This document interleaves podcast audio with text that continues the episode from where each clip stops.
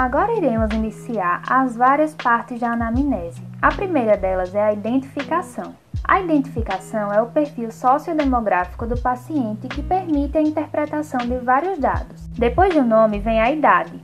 Cada grupo etário tem a sua própria doença, além de que a relação médico-paciente apresenta variações de acordo com cada faixa etária. A partir dela, você iniciará o relacionamento com o paciente pois saber o nome de uma pessoa é indispensável para que se comece um processo de comunicação em nível afetivo. Os dados obtidos na identificação são fundamentais, tanto do ponto de vista clínico, como no pericial e no sanitário. A data em que é feita a anamnese é sempre importante e quando as condições clínicas modificam-se com rapidez, é necessário acrescentar a hora. Os elementos que irei descrever a seguir são obrigatórios nessa etapa. Exemplo clássico é a hemofilia, transmitida pelas mulheres, mas que só aparece nos homens. A questão de gêneros, bastante estudada nos últimos anos, aponta um processo de adoecimento diferenciado no homem e na mulher, ainda quando a doença é a mesma. É interessante que a pergunta seja feita com cautela, para que não cause desconforto no paciente. Por exemplo, com qual gênero você se identifica? O nome do paciente é o primeiro dado da identificação.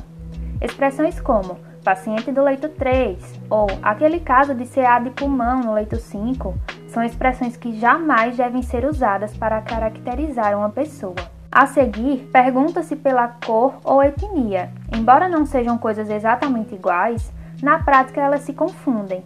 No Brasil, existe uma intensa mistura de etnias, por isso é preferível o registro da cor da pele segundo o IBGE, usando a seguinte nomenclatura: cor branca, cor parda, cor preta.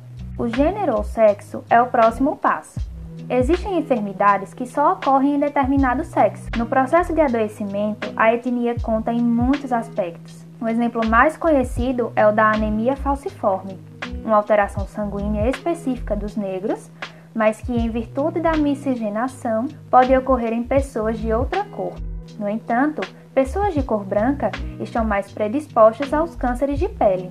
O estado civil pode estar envolvido tanto em aspectos sociais quanto periciais, por isso é sempre importante obter essa informação.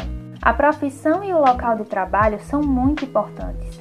Não basta perguntar a ocupação atual, mas é preciso também saber sobre outras atividades já exercidas. Em certas ocasiões, existe uma relação direta entre o trabalho do indivíduo e a doença que lhe acometeu, como por exemplo, as doenças profissionais e os acidentes de trabalho. Um exemplo disso é que pessoas que trabalham em pedreiras ou minas podem sofrer uma doença pulmonar determinada por várias substâncias inaladas ao exercerem sua profissão. Chama-se pneumoconiose e é uma típica doença profissional. A pessoa que sofre uma fratura ao cair de um andaime é vítima de um acidente de trabalho. Em ambos os casos, ao lado dos aspectos clínicos, surgem questões de caráter pericial,